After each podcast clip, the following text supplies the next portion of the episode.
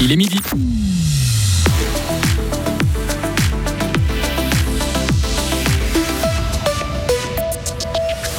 Le congé maternité doit être prolongé en cas de problème de santé chez la maman. Le Grand Conseil fribourgeois l'exige. Une association qui offre notamment des cours de langue à des adultes fête ses 5 ans, mais jamais elle n'a eu autant de travail que ces derniers mois. Et un avion de légende fait son dernier tour de piste à Payerne aujourd'hui. Météo de demain à mardi, bien ensoleillé et assez chaud sous un faible courant de bise. Hugo Savary, bonjour. Bonjour Greg, bonjour à toutes et à tous. Le congé maternité doit pouvoir être prolongé dans le canton de Fribourg. À la condition que la mère présente des problèmes de santé après l'accouchement. Si elle doit rester au moins deux semaines de plus à l'hôpital, son congé sera prolongé, lui, de huit semaines au maximum. Le Grand Conseil a décidé aujourd'hui à une large majorité de déposer une motion en ce sens à Berne. Cette modification vise à éviter à la maman de se retrouver dans une situation de précarité si elle ne peut pas reprendre le travail après le congé maternité pour des raisons de santé. Jusqu'à présent, le congé maternité n'était prolongé que si c'était le nouveau-né qui présentait des problèmes de santé. C'est une association en plein essor. Son nom, Ouverture, elle fête cette année ses 5 ans d'activité dans l'intégration, la formation pour adultes et le soutien parascolaire et administratif. Ouverture a tenu hier soir son assemblée générale. Présente à Fribourg et à Bulle, l'organisation offre notamment des cours de langue. Et depuis sa création en 2018, le nombre de participants est passé d'une centaine à plus de 500. L'année dernière a notamment été particulière avec la guerre en Ukraine. Priska Nodora, d'ouverture.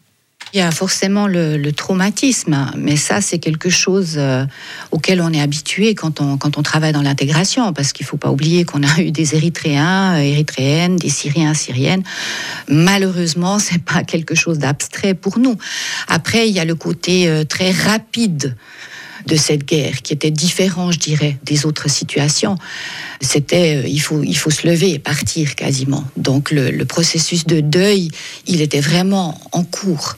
Alors qu'avec d'autres, d'autres situations dans d'autres pays, le deuil avait peut-être déjà été un peu fait lors du voyage, par exemple. L'association Ouverture organise des portes, euh, des portes ouvertes le 23 septembre prochain. La ville de Fribourg lance son premier plan canicule et il cible les personnes de plus de 75 ans. Un courrier va leur être envoyé avec un formulaire d'inscription pour recevoir un appel téléphonique de soignants lors d'alerte canicule. Et dans les cas les plus graves, ils se déplaceront directement à domicile. La ville de Fribourg rappelle que les personnes âgées ressentent moins la soif et la chaleur et qu'elles ont souvent une moins bonne capacité d'adaptation aux températures élevées. Les moins de 75 ans qui souhaitent aussi profiter de ce soutien et qui habitent de Fribourg peuvent s'inscrire sur le site de la ville de Fribourg. C'est la dernière fois qu'un avion euh, Mirage volera dans le ciel en Suisse. Et il décollera aujourd'hui de la base aérienne de Payerne. Et pour les plus cinéphiles d'entre vous, il s'agit du mythique appareil que l'on peut voir dans Top Gun. Un appareil créé à la fin des années 50 et qui peut aller deux fois plus vite que la vitesse du son, mais dont le moteur ne peut plus être révisé aujourd'hui. Pour les fans, l'association Espace Passion, basée à, à, à Payerne, proposait ces dernières années d'effectuer des vol en Mirage, une sortie qui coûtait tout de même 15 000 francs. Le pilote Thierry Gutschmann a emmené plusieurs fois des passagers. J'essaye toujours de faire pendant le vol ce que le passager désire. Il y a bien sûr des limites qui me sont données par l'espace aérien dans lequel je vais opérer, par des restrictions de la base aérienne, mais j'essaye de faire ce que le passager désire. Alors certains ne sont pas du tout intéressés à tirer des virages avec beaucoup de G, mais sont plus euh, attiré par monter à très haute altitude, à 15 km, de voir le ciel devenir gentiment bleu foncé, en tournant la tête rapidement de gauche à droite, de voir que la Terre n'est pas plate, mais qu'elle commence à devenir un tout petit peu ronde. Et il y en a d'autres, par contre, qui souhaitaient avoir plus euh, d'accélération et plus le sentiment d'un pilote d'avion de combat. Ce Neuchâtelois de 67 ans sera aux commandes tout à l'heure du Mirage 3 pour le dernier vol de l'appareil. Mauvaise nouvelle, les coûts de la santé continuent d'augmenter.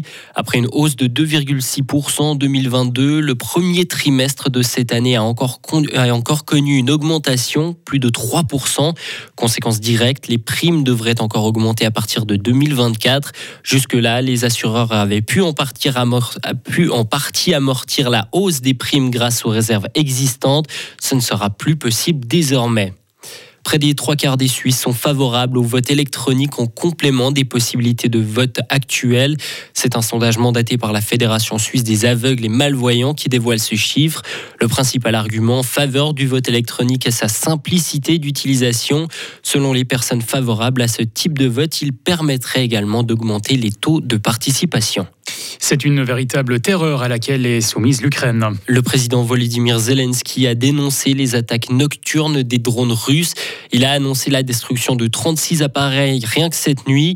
L'armée a confirmé que ces drones de fabrication iranienne avaient été lancés depuis le nord et le sud. Depuis début mai, la Russie a intensifié ses attaques nocturnes de missiles et de drones contre l'Ukraine. La Chine a orchestré une grosse cyberattaque aux États-Unis. C'est ce qu'ont affirmé Washington et ses alliés. Dans un avis conjoint, les États-Unis, le Canada, le Royaume-Uni, l'Australie et la Nouvelle-Zélande ont mis en garde contre un groupe d'activités malveillants liés à la Chine. Et de son côté, le gouvernement de Pékin a lui accusé les Occidentaux de mener une campagne de désinformation à des fins géopolitiques.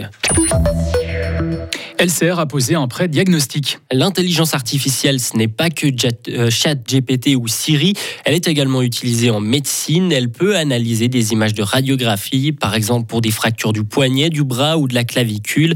À l'hôpital fribourgeois, cette technologie permet de gagner du temps et d'autres projets, de, d'autres projets de développement sont en cours. Stéphane Brandt, directeur des systèmes d'information et des opérations de l'HFR. Ce sont des réflexions au niveau de la recherche clinique. Beaucoup d'hôpitaux universitaires euh, travaillent sur l'intelligence artificielle autour de la recherche clinique, donc sur des données anonymisées. Nous, ici à l'hôpital, on a malheureusement un historique euh, de documentation qui n'a pas une, une, structuration extrêmement précise, ce qui fait qu'on euh, a beaucoup de, textes, de champs libres ou de documents en PDF. Et l'intelligence artificielle pourrait nous permettre de travailler sur toute cette documentation et puis de la structurer. Structurer des données, aider à donner un diagnostic, retrouver les autres enjeux de l'intelligence artificielle dans notre entretien complet avec Stéphane Brand à 12h30. Retrouvez toute l'info sur frappe et frappe.ch.